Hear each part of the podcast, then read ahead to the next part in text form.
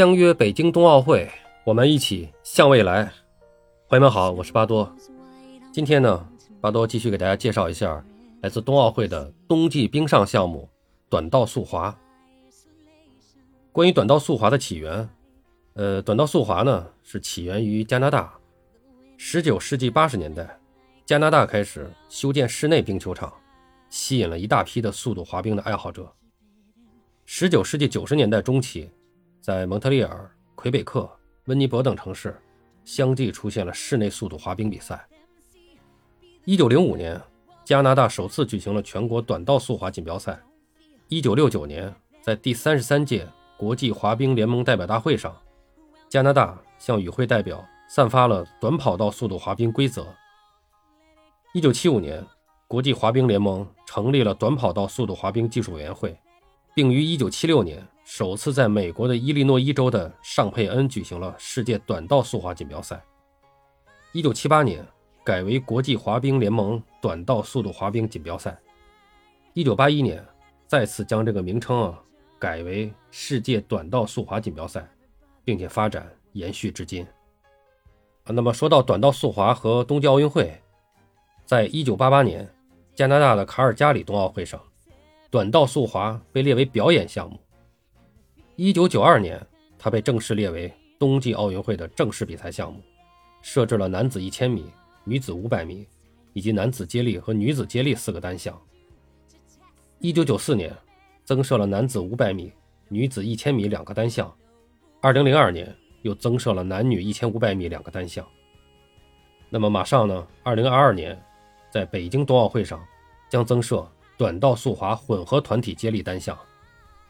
短道速滑在一九八一年进入中国，并且在两年以后成为全国冬季运动会的正式比赛项目。中国短道速滑队成立至今可以说是战果辉煌。在二零零二年美国盐湖城冬奥会上，杨洋勇夺女子五百米、一千米两枚金牌，为中国队实现了冬奥会金牌零的突破。在二零零六年意大利都灵冬奥会和二零一零年。加拿大温哥华冬奥会上，王猛连夺四枚金牌，成为短道速滑女子500米的实力超群者。在2018年的韩国平昌冬奥会上，武大靖打破了男子短道速滑500米世界纪录，强势夺冠。说到短道速滑，在亚洲，特别是东亚，那么有“东亚双雄”之说。短道速滑运动虽然起源于加拿大，但在国际赛场上叱咤风云的却是亚洲的。中韩两国，截至二零一八年底，韩国队以二十四金、十三银、十一铜位列冬奥会的奖牌榜首；中国队以十金、十五银、八铜暂居第二位。加拿大、美国和俄罗斯分别列第三、第四、第五。啊，这个指的都是短道速滑这一个项目。短道速滑的比赛场地面积呢是三十乘六十。椭圆形的赛道周长是一百一十一点一二米，其中直道长二十八点八五，宽度不小于七米，弯道半径八米。场地两端的弧形弯道处要摆放这个黑色的橡胶块作为标志块，运动员必须在这个标志块外滑行。那么选手呢，为了保持身体平衡，这个手可以扶冰面，这个手部可以在标志块以内。直道区呢是没有标志点的，可以任意滑行。场地四周是设置有这个防水材料制成的可移动式的安全防护垫，这个当运动员发生碰撞摔出赛道的时候，它可以起这个缓冲的作用，来减轻运动员的损伤程度。那么具体来说，这个比赛规则呢，呃，其中五百米比赛是由四名选手在同一起跑线上同时出发，通过预赛、四分之一决赛、半决赛和决赛四轮的角逐，每轮小组前两名晋级下一轮。在决赛中，在决赛中率先完成比赛，并且没有任何犯规判罚的运动员为最终的获胜者。那么一千米呢？跟五百米的比赛规则是完全一样的。呃，一千五百米是每六人为一组，在同一起跑线上同时出发，根据轮次以到达终点的先后顺序决定胜负。小组前三名或者前两名进入下一轮，经过四分之一决赛、半决赛、决赛。来最终决定名次。呃，那么接力比赛呢，是包括男子五千米接力和女子三千米接力。这个赛事要分两天进行，呃，男女呢各八支队伍参加比赛，每队会派出四名选手上场比赛，由半决赛和决赛组成。比赛采用淘汰制，以达到终点的顺序决定名次的先后。为了保持较高的速度，通常情况下，第一棒运动员滑行一圈，最后两棒由一名选手来完成。比赛中的选手在接力的过程中，只需要用身体的任何部位接触下一棒选手，就完成了接力。那么混合团体接力，咱们专门介绍一下，这是今年呃北京二零二二年冬奥会新设的一个项目。混合团体接力设有四分之一决赛、半决赛和决赛。那么每支参赛队由两男两女四名选手组成，一共要滑行十八圈，两千米。交接顺序为女女男男，也就是说前两棒由女运动员滑行，后两棒由男运动员滑行。男女选手之间不可交换棒次。那么具体的这个详细的比赛规则呢？那么还会根据这个最近进行的测试赛呢来进行进一步的调整。那么短道速滑的这个特点呢，就是短道速滑是速度、技术和力量的这个综合较量。由于赛道比较狭窄，运动员的滑行站位特别的重要，每个人都要力争滑行到其他选手的前面卡位，以免被挤入彼此之间只隔几厘米的选手的人群中来回碰撞。那在这个十分紧张的过程中呢，运动员的注意力要高度集中，场上应变速度要快，要避免失误。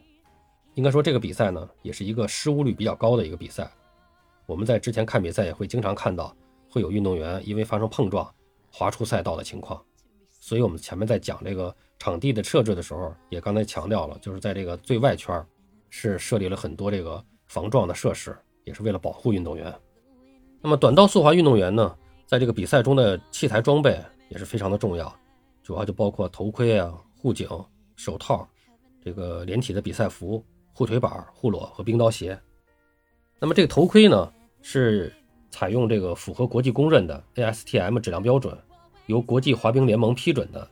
这个头盔的形状呢，是必须符合相应的规则，就是不能有凸起。在训练和比赛期间呢，要求运动员必须佩戴，以防止这个头部受伤。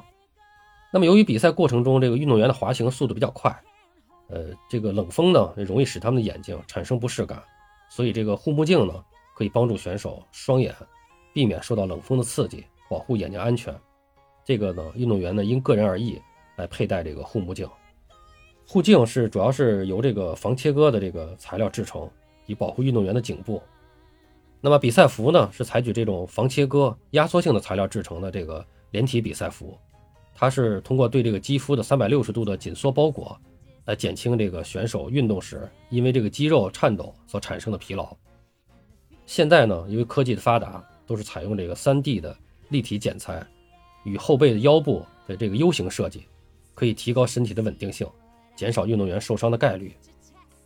手套，这个手套在速滑里，在短道速滑里边也是一个非常重要的一个装备，就是这个手套也是由防切割的材料制成。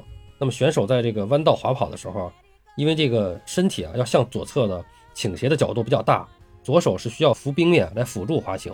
而且刚才咱们前前面说了，这个呃左手在扶冰的时候是可以在这个呃比赛的这个标志块以内的，比赛场地的标志块以内。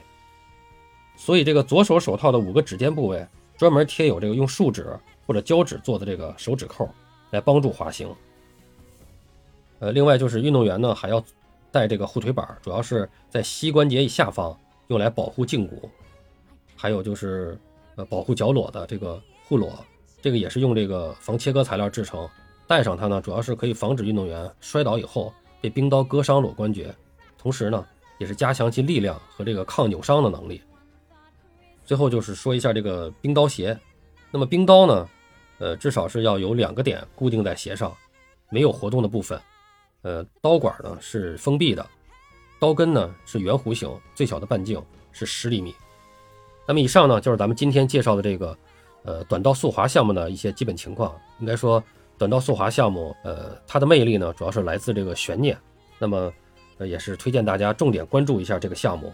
应该说，中国队刚才我们也强调了，就是中国队在这个项目上是有着比较强劲的实力，也是我们重点的在冬奥会上重点的一个夺金项目。好了，今天我们就说这么多，感谢大家收听，我们下期再见。